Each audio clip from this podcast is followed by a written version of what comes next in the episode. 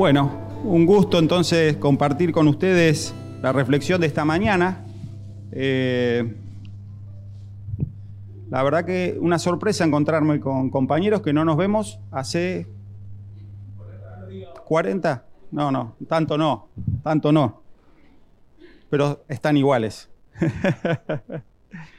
sí, realmente fuimos creciendo, no solo en años, sino también en, en otros aspectos, ¿no? por lo menos yo. Pero bueno, hoy vamos a compartir, y ustedes saben que si es por leer, nosotros podemos leer todos los días la palabra de Dios en, nuestras casas, eh, pero hoy venimos a compartir algunos textos y reflexionar juntos. Y el texto principal de esta mañana está en el libro de Éxodo, así que yo les voy a pedir que ustedes lo busquen. Éxodo capítulo 3. Saben que Dios cuando le pregunta algo al hombre, cuando nos pregunta algo, no es porque él no lo sepa. ¿Recuerdan ustedes en el principio Adán y Eva que se les ocurrió que era más interesante eh, la propuesta que le hacía la serpiente? Y bueno, después en esas consecuencias medio, eh, empezaron a tener miedo y se escondieron. ¿Y qué hizo Dios? Fue a buscarlos. ¿Y qué hizo cuando los encontró? Preguntó? Ahí está, la pregunta. ¿Y qué les preguntó? ¿Dónde están? ¿Dónde estabas? No sabía Dios dónde estaba. Bueno, ahora hay una pregunta que nos va a hacer no solo a Moisés, sino que en esta mañana la idea es que nosotros reflexionemos, cada uno de nosotros, a ver si esa pregunta podemos contestársela a Dios.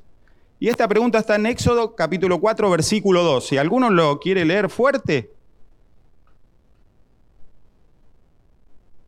¿Alguno se anima?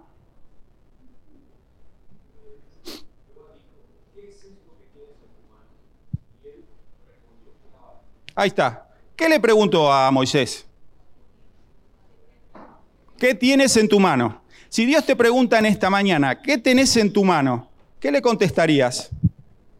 Una virome. Muy bien, ahí está. Un celular, dice algún otro pero se refería a eso específicamente. Saben que nosotros tenemos la tendencia de cada vez que Dios nos lanza un desafío, nos propone algún proyecto, nos propone ideas, incluso nosotros como iglesia, más allá de forma personal, de empezar a ver todo lo que no tenemos. Esa es la tendencia natural. Bueno, el famoso medio vaso vacío o medio vaso lleno, ¿no es cierto? Y Dios lo que hizo fue llevarlo a Moisés, después de 80 años de vida, después de 40 que estuvo en Egipto y ahora 40 en el desierto, decirle, de lo que no tenés, no te preocupes. Decime qué tenés y vas a ver lo que podemos hacer con los que vos tenés en tu mano. En esta mañana justamente te, pregunta lo mismo a vos, no es que Dios no sepa qué tenés en tu mano. Seguramente lo sabes, sino que te hace pensar, ¿qué será que tengo yo en mi mano que puede ayudar para que la obra de Dios avance, para que pueda ayudar para que yo tenga un objetivo en la vida, que pueda ayudar a ser eh, eficiente y que pueda ser de bendición para los demás, como para mí y mi familia. Eh, saben que mm, hablaba de un poco de mi vida y les contaba que tengo una hija, que anda por ahí, están mis nietitos, tengo un hijo también, eh, Milton. Milton vive en Tandil, Ambos estudiaron en el IAB y después estudiaron en la universidad. Eh, los dos son profesionales, pero Milton cuando fue por primera vez al IAB, los que conocen, la mayoría deben conocer, no sé Lauro, porque Lauro me dice que hace poco está viniendo, así que vamos a explicar para Lauro. Es un colegio con internado, eh, un colegio secundario, eh, muy lindo entre las sierras de Balcarce. Y mi hijo estudió desde jardín en la escuela que tenemos en Mar del Plata, también escuela dentista, y en esa época, para algunos que se deben acordar, había hasta noveno año eh, lo que se llamaba polimodal. ¿sí? Entonces él después de noveno, igual que mi hija, fueron al IAB, como estaba contando. Y, y en el IAB un profesor le hace una pregunta que nosotros a veces como adventistas tenemos, diríamos, ciertos, ciertos términos, ciertas expresiones que quizás una persona que no está dentro de nuestro movimiento, nuestra jerga, no alcanza a comprender. Él creció en la iglesia, pero esta pregunta nunca se le habían hecho. Quizás nunca te preguntaste qué tenés en tu mano. Bueno, a él no le habían hecho esta pregunta. ¿Y cuál era la pregunta que le hicieron? Eh, ¿Cuántos de los que están acá en el aula, dijo el profesor, son hijos de obreros? ¿Escucharon esa expresión? Sí. ¿Saben que, a, qué me refiero con obreros? Personas que trabajan el 100% de su tiempo para la iglesia, ¿sí? Y que son necesarias y son importantes porque alguien tiene que manejar la maquinaria, diríamos. Y después están los que, el resto por ahí que trabajamos para la iglesia, pero que no estamos el 100% involucrados, entre comillas, ¿sí? Dentro de la, del movimiento y no vivimos exactamente de eso. El que trabaja 24 horas de eso tiene que necesitar un sustento. Nosotros nos buscamos los que trabajamos en otra tarea, nuestro sustento, pero también estamos aportando a la obra de Dios. Entonces él no había escuchado nunca esta pregunta. Entonces dice, mi papá, de paso le voy contando a qué me dedico. Tengo una carpintería, soy carpintero. Y entonces mi, hijo Milton dice, mi papá tiene una carpintería, ¿será obrero? Debe ser obrero. Y le pregunta al amigo de al lado, dice, ¿qué, quiere decir que sea obrero? A otro chico que estaba ahí cursando con él. Dice que trabaje para la iglesia. Ah, entonces sí, levantó la mano. Claro, siempre me veía dentro de la iglesia, trabajando en la iglesia, en diferentes áreas, ¿no? Este, desde que nació. Cuando el profesor le pregunta dónde trabajaba su hijo, le tuvo que explicar realmente. Pero saben que, como dijimos hace un rato, leer podemos leer en casa.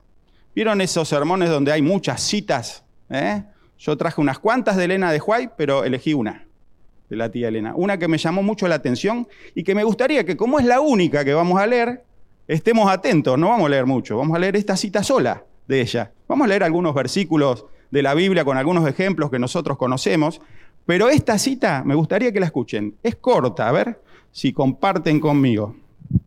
Está en el libro Deseado de toda la gente, es la página 55, el párrafo 2.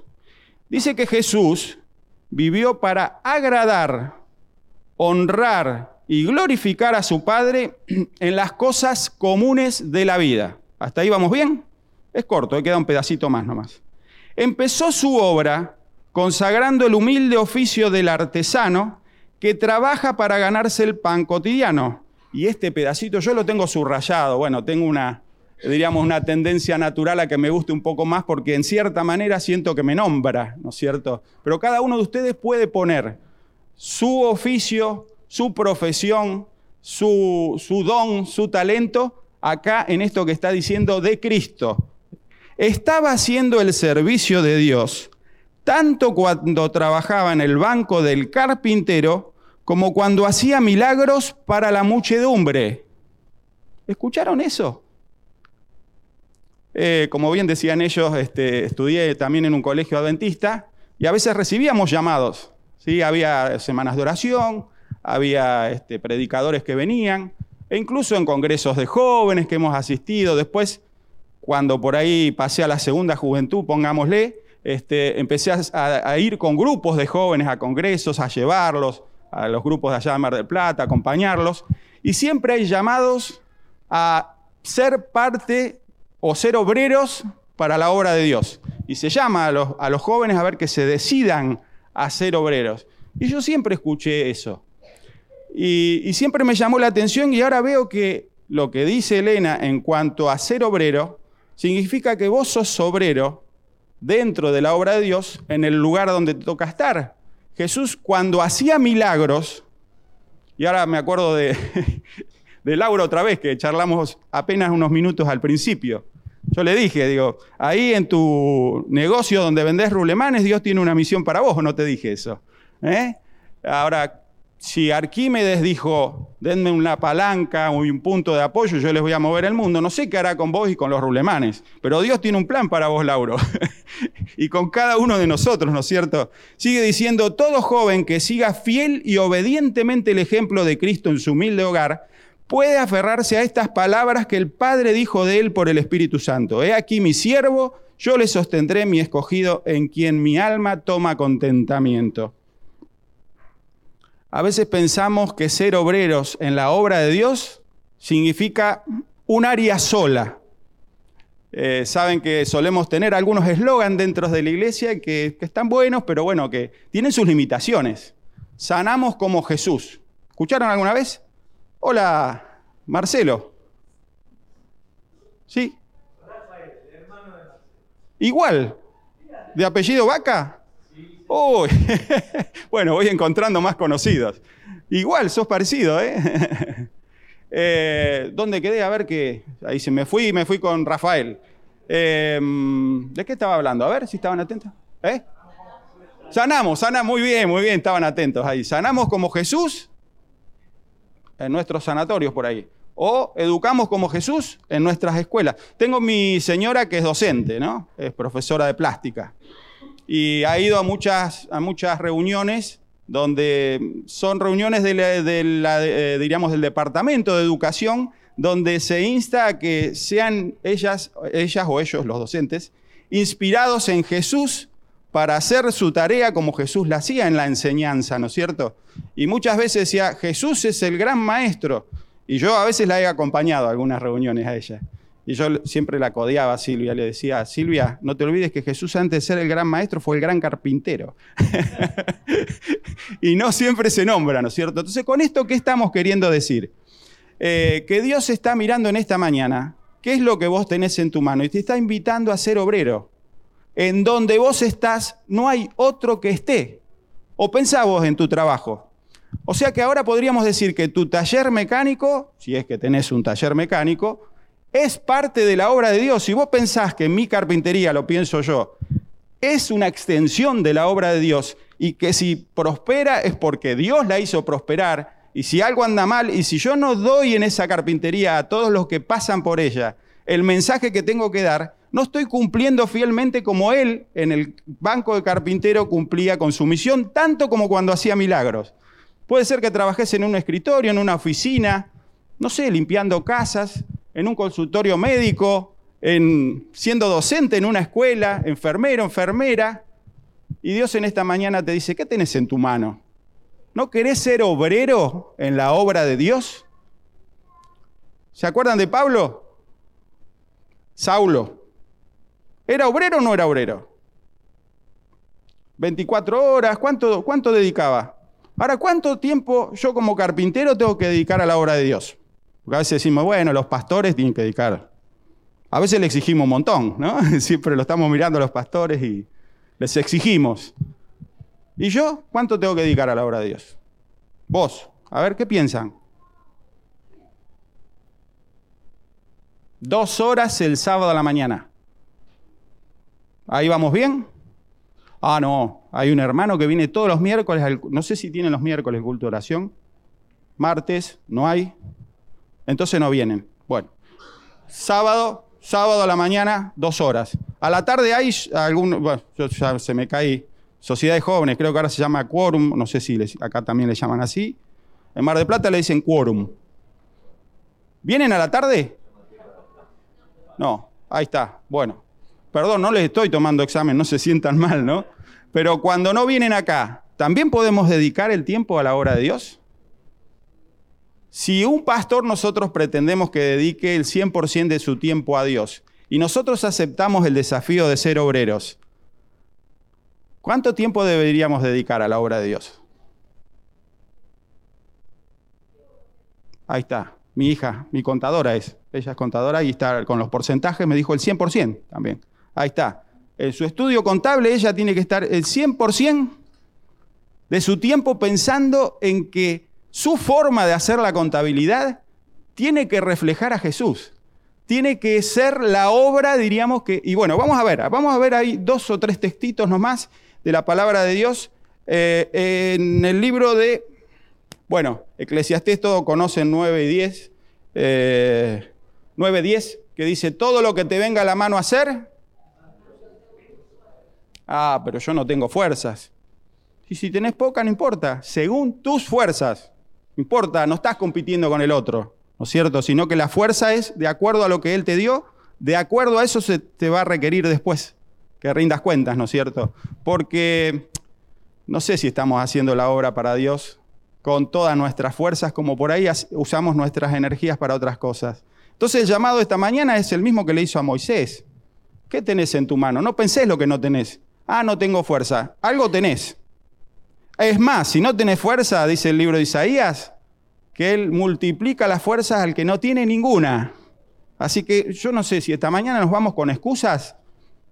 Entonces, porque había una hermana de iglesia que era, este, fue mucho tiempo eh, de la denominación pentecostal y ella tenía una expresión que usaba que me causaba gracia. No, acá metió la cola el coludo, decía. El coludo, saben a quién se refería, ¿no es cierto? Pero bueno, en esta mañana nosotros pedimos la bendición de Dios, pedimos que el Espíritu Santo eh, nos ayude y estamos preparados porque venimos a la iglesia y sabemos que es un momento especial. Por ahí estamos estudiando la Biblia en casa y justo se escucha la radio, justo pasa algo que nos puede distraer, pero este momento especial, estos 35 minutos, me dijo Gisela, no sé ni por dónde voy, vamos a tratar de, llegar a esos 35.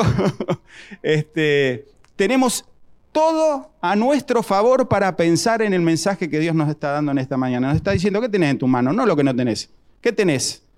¿Lo estás usando según tus fuerzas, todo para, para Dios? ¿Tenés un objetivo con eso que tenés en la mano? No penses en lo que no tengas. Y acá vemos un caso, en Juan 6, 9. Todos conocemos, tengo el, famoso truco para no usar anteojos. Todos lo, conocen, ¿no? El truco para no usar anteojos. Si traemos en papel se nos complica porque no se agranda. ¿Qué tienes en tu mano? Esto está en Juan 6.9. He aquí un niño que tiene cinco panes de cebada y dos pescados pequeños. Pero esto, ¿para qué? ¿Para qué sirve si son tanta multitud, no es cierto? ¿Conocen esta historia? Sí, tantas veces la escuchamos, a veces de chiquitos la aprendimos, pero nosotros somos igual que los discípulos. Mira que tengo, ni vale la pena, ¿qué voy a hacer con esto? Ni se justifica. ¿Será que es tan así o en las manos de Dios nosotros estamos confiados de que, bueno, yo hago todo mi parte? Siempre decimos que somos socios con Dios, ¿no? Dios quiere una sociedad. Y también está esa lucha, otra vez vamos a estar con los porcentajes. ¿Cuánto hace Dios en esa sociedad y cuánto nosotros? Y ahí estamos con, bueno, yo tengo mi esposa, una sociedad conyugal, normalmente creo que es el 50 y el 50 si algún día toca hacer una división de bienes, que no tenemos ese plan nosotros por ahora. Esperamos una casa mejor, pero bueno, no acá. ¿sí? Eso no, nos espera a todos pero no le va a pasar como al eulogio. Decía que el eulogio le preguntaron, ¿hiciste la división de bienes? Sí. ¿Y qué parte te tocó? La de afuera, dijo. Así que, pero en ese 50 y 50, ahora con Dios, nosotros estamos en esa sociedad. ¿Qué parte nos toca a nosotros? ¿Cuánto hacemos? Un 50 y el otro 50 lo hace Dios. ¿Qué les parece? No, él, él tiene más energía, él tiene más fuerza. Le vamos a dar un 90 y yo hago un 10. Están ahí. A ver la contadora. Eh, ¿No sabes? No, tampoco, pero me has escuchado muchas veces. ¿Saben que mm, cuando dice todo lo que te venga a la mano a hacer, hazlo como? Me está diciendo que meta cuánto. ¿Y ese todo cuánto significaría en porcentaje? Eh, exactamente, el 100% nos toca a nosotros y el 100% le toca a Dios. El chico que dio los cinco panes y dos peces, ¿cuánto dio de lo que tenía?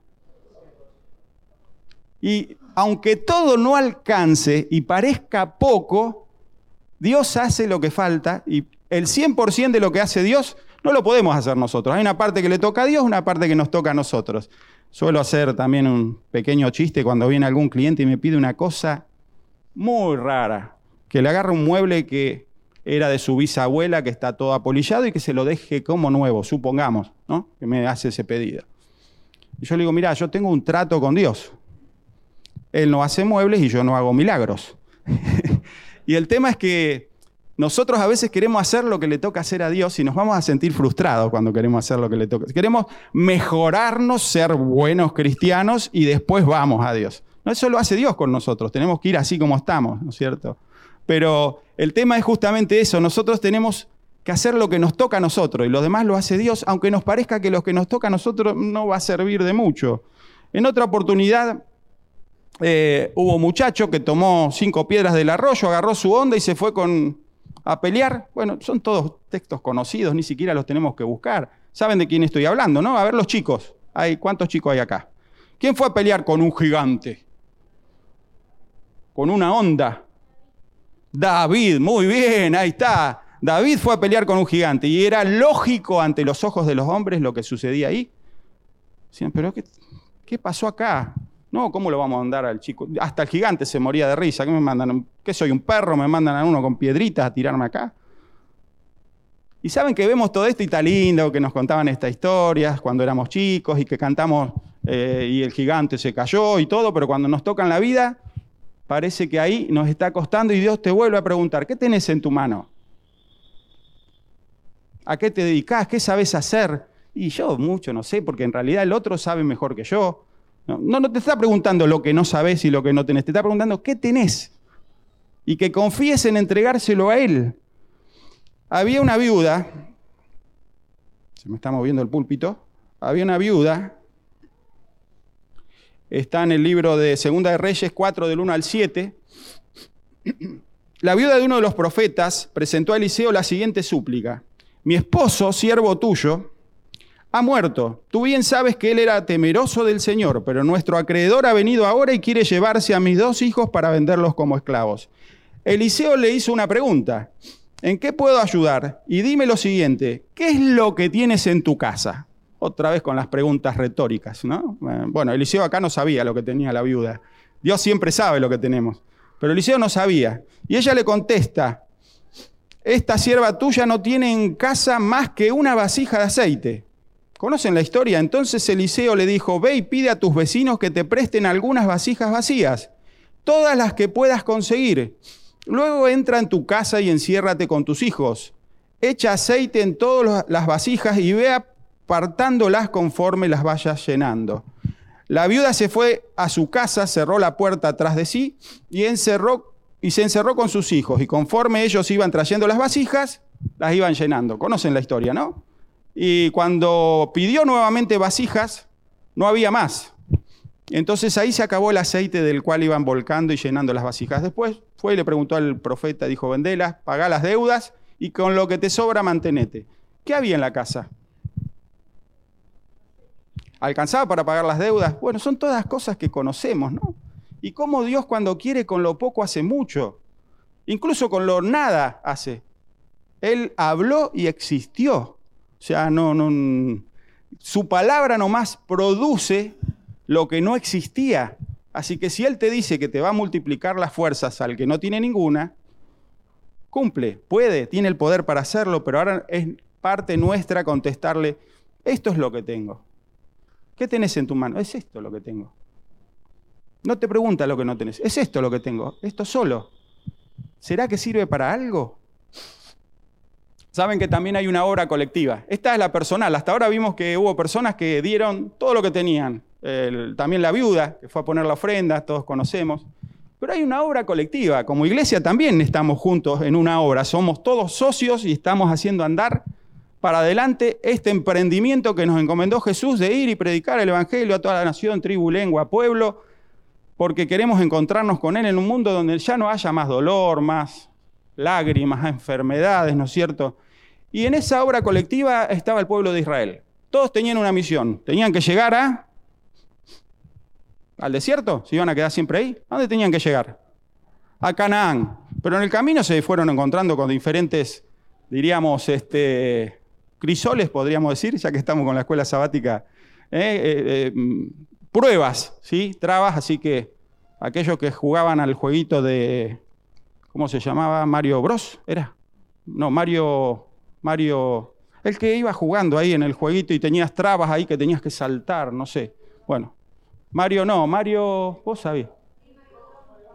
Mario Bros era, ¿está bien? Ah, lo jugaron. ya me perdí. Yo eh, más veía a mis hijos, muchos no. Estaban con el casquito, ese que estaba con el casco, con el bigote. Ahí está, bueno. Tenía que ir eh, saltando las trabas, los problemas que le surgían y ganaba eh, un premio, una vida, no sé qué, iba ganando para ir avanzando. Eh, Ahora ellos llegaron a Jericó, una ciudad que estaba allá arriba, toda amurallada, con gente capacitada para la guerra, inexpugnable. En esa muralla había gente que estaba cuidando. ¿No me pasarías un pañuelo? Este, ahí le pedí, ah, gracias.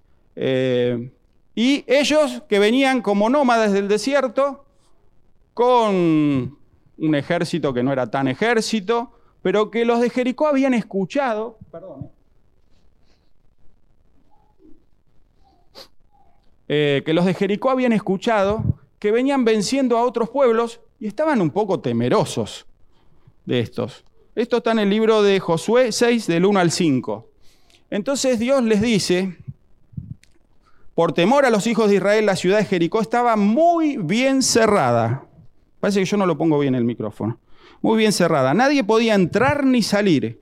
Entonces el Señor le dijo a Josué, date cuenta de que yo te he entregado a Jericó y a su rey, con todos sus guerreros, pero todos sus guerreros todos tus guerreros deben rodear la ciudad y caminar alrededor de ella una vez al día durante seis días. Delante del arca, siete sacerdotes llevarán siete bocinas hechas de cuerno de carnero. El séptimo día tus guerreros darán siete vueltas a la ciudad y mientras tanto los sacerdotes tocarán las bocinas. ¿Qué tienen ustedes en sus manos? le dijo como pueblo. Bueno, acá ustedes como pueblo pueden pensar, como iglesia de olivos, ¿qué cosa los destaca? Por lo menos vi que el tema música es destacable. Fue muy agradable al principio escuchar a los jóvenes re temprano ya ensayando. Había una canción que me quedó la letra ahí, algo, el que abriga, el que habita al abrigo del Altísimo, ¿no? Muy linda, me gustó mucho. ¿La vamos a escuchar dentro de un rato de vuelta? Buenísimo. Eh, hay cosas que nos pueden destacar con lo que tenemos en la mano. ¿Qué tenían ellos? Cuernos de carnero.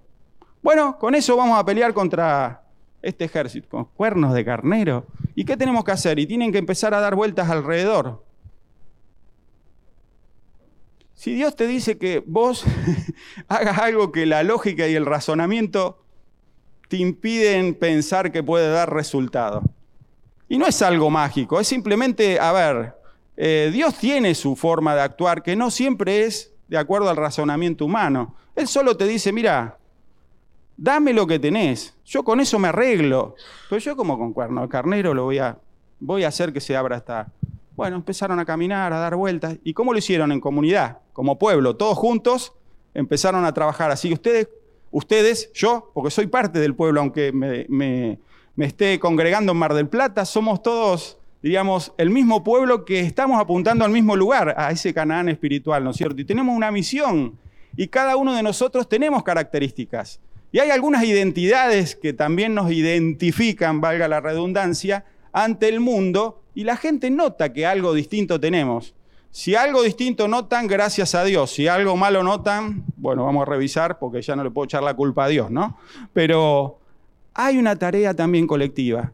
¿Estás trabajando en esa tarea colectiva? ¿Te estás involucrando con el resto de los hermanos, estás caminando alrededor de Jericó con ellos, estás tocando la bocina cuando haya que tocar, y eran los sacerdotes que tocaban. Lean ustedes después, no me quiero pasar mucho, pero en un momento el pueblo no tenía cuernos. Entonces el séptimo día, ¿qué tenía que hacer? ¿Quién sabe? Gritar, ahí está, gritar. ¿Y qué pasó con las murallas? Sí, es, mágico. Viene uno que nunca escuchó esto y dice, esta gente le cuentan estas historias ¿Cuántos creen que la palabra de Dios es real, es, es veraz? Si no, no estaríamos acá, ¿no es cierto? ¿Y qué está pasando con todas estas historias? ¿Eran para antes? Eh, hay un texto que está en Mateo 5, 16, dice, de la misma manera que la luz de ustedes alumbre delante de todos, para que todos vean sus obras y digan, qué buena gente. Ah, no, esta era otra versión. Y glorifiquen a su Padre que está en los cielos. ¿Se acuerdan? Bueno, se me siguen cayendo las el calendario, pero algunos la deben conocer. La pequeñita luz la dejaré brillar. Ah, la conocen todos. De brillar, brillará, brillará, brillará. ¿Hasta cuándo? Hasta que venga mi Jesús, la dejaré brillar. Hasta que venga mi Jesús, la dejaré brillar, brillará, brillará, brillará. ¿Va a ser todo fácil? No la pague Satanás, la dejaré brillar. No la pagues, Satanás, la dejaré brillar, brillará, brillará, brillará. No limitemos a Dios. Para Dios no hay nada pequeño. Con cinco panes y dos peces le dio de comer a diez mil personas. Con unos gritos y unos cuernos tiró murallas. Con la pequeñita luz puede hacer grandes cosas. Nadie y ahora vamos a, lo que dijo Jesús y, combinado con mi rubro. Nadie pone una mesa de una lámpara, no me sale, un velador, ahí está, un velador adentro de la puerta de la mesa de luz. Algo así dijo Jesús, ¿no es cierto? Eh, nadie pone una luz debajo del almud. O ustedes tienen el, velador ahí, tienen que abrir la puerta de la mesa de luz para... No. Y bueno, a veces nosotros hacemos eso. Acá adentro cantamos, brillamos, hablamos de la palabra de Dios en la oficina, en el consultorio, en el taller. La guardamos adentro de la mesa de luz, cerramos un poquito para que no se note, porque uno va a hacer cosas que vamos a andar encandilando a la gente, ¿no? Y terminamos con una ilustración. Muchos la deben conocer. Eh, es la ilustración del lápiz. Hagamos de cuenta que Dios es el artista y nosotros somos los lápices. ¿sí? Eh, hay una primera ilustración con cuanto al lápiz eh, en realidad el lápiz fue hecho para grandes cosas, depende de quién lo use. Hay diferentes tipos de lápices, ¿sí?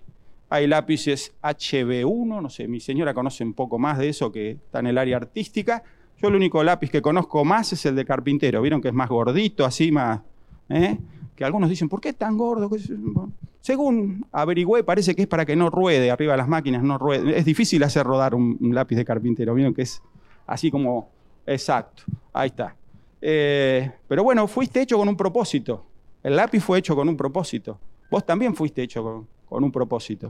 Pero el lápiz solo no va a cumplir una gran función. Aunque tiene que dar el 100% de él, en realidad, eh, si no lo usa el gran maestro, no hay muchas cosas en las que se pueda destacar. Y en un primer principio, diríamos que podemos encontrar en este estudio, podés sentir que algunas veces parece que estás en una caja y que parece que no estás destacando, que Dios no te está usando para algo demasiado llamativo, o sentís que hasta a veces te podés sentir inútil. Bueno, Dios tiene su tiempo para cada uno de nosotros. Eh, pasamos por diferentes etapas y en el momento exacto, cuando Él crea que estás preparado, te va a sacar, y esto parece que fueran anteojos, pero bueno, no tenía cartuchera, lo pusimos acá, te va a sacar de la gaveta.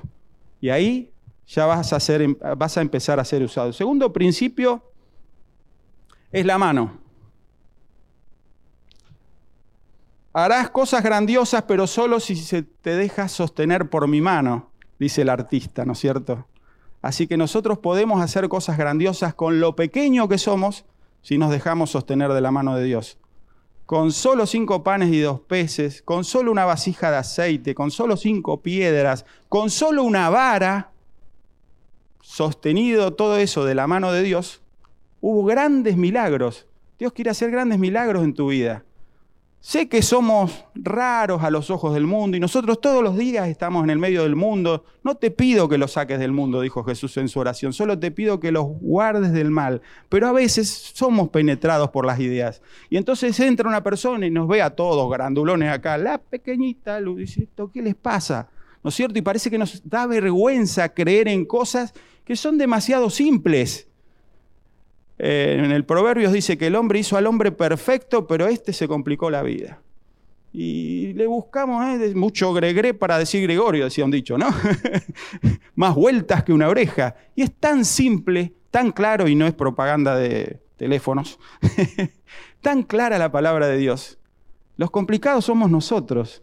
Y Él quiere tomarte en, su mano. El tercer principio es este. A ver, voy a dejar un ratito acá el micrófono.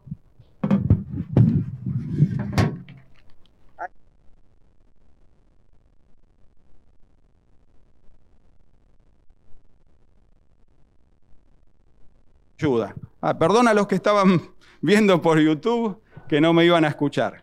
Estamos en el tercer principio. A veces para usarnos el gran maestro, ¿conocen lo que es esto?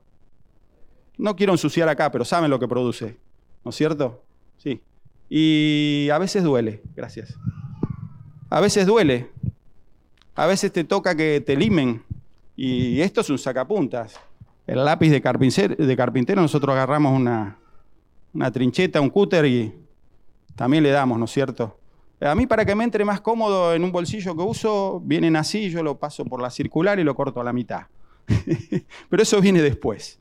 Eh, vas a experimentar dolor algunas veces cuando el maestro te está eh, sacando punta, pero es para que tu obra sea perfeccionada, para que eh, ese milagro sea aún mayor. Este ya, ya cometió muchos errores, este lápiz, y a veces nosotros cometemos muchos errores. Cuando cometas errores, te va a agarrar el maestro y para algo te puso en la cabeza. Este ya cometió muchos, ven que está gastadito. Tiene un borrador, ¿no es cierto? Y cuando cometas errores, usa tu cabeza, dice esta ilustración. Pero también deja que el maestro te use de tal manera que pueda borrar eso que fue escrito erróneamente, ¿no es cierto? Quinto principio. Adentro, ¿qué es lo que hay adentro del lápiz? ¿Saben qué es importante la madera de afuera? Me ha pasado que compro lápices de mm, carpintero, eh, diríamos marca Truchín, y, si la madera es mala, eh, como que se desgrana de tal manera que la mina siempre se está rompiendo. La madera es buena, es importante, digo, pero ¿qué es lo más importante? El grafito, exactamente. Sobre toda cosa guardada, dice la palabra de Dios, guarda tu corazón. Dios ve lo que los hombres no ven, porque los hombres ven lo que está delante de sus ojos, pero Dios te ve el corazón. Dios ve el grafito que hay adentro tuyo. Así que ese es otro principio que tenemos que tener en cuenta. Ahí se me fue tan rápido esto. El sexto. Sexto principio y ya estamos cerrando. Marca. Me mandó una foto, la compartiría. Milton me mandó una foto de los dos vaguitos, mis otros dos nietitos que tengo en Dandil. Son más chiquititos. Fuimos el fin de semana pasado a Tandil, le llevamos las camitas con forma de, porque a ver si pueden ir a dormir a su piecita y la piecita pintada y qué sé yo. Y me mandó una foto antes de ayer. La obra de arte que hicieron con los lápices de colores en la pared recién pintada. ¿A dónde están los chicos? Digo, que escuché la voz ahí atrás. Están de penitencia y me manda la foto. Pero bueno, deja tu marca en el taller, en la oficina, en la casa donde trabajes. Deja tu marca. Si no, no tuvo sentido la vida que Dios te dio. Deja tu marca por donde pases. Que todos sepan, por acá pasó José, por acá pasó Pereira, no me acuerdo el nombre, pero Pereira, Carlos Pereira, ahí está. ¿eh? Él dejaba su marca cuando, ahí en el volei, mira cómo me acuerdo. este, pero dejemos la marca donde nos toque pasar. Y por último, Ahí dejo un ratito a ver cómo hago para que vean también.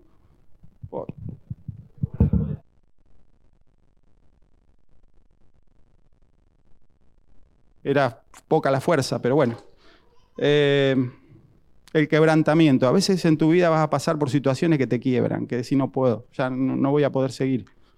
Eh, nosotros hace cuatro años perdimos mi hermana, mi cuñado, y tres sobrinos en un accidente de tránsito en un solo día, inesperadamente, y es algo que todavía estamos, no lo vamos a entender hasta que Cristo no vuelva, porque no es algo que podamos entender.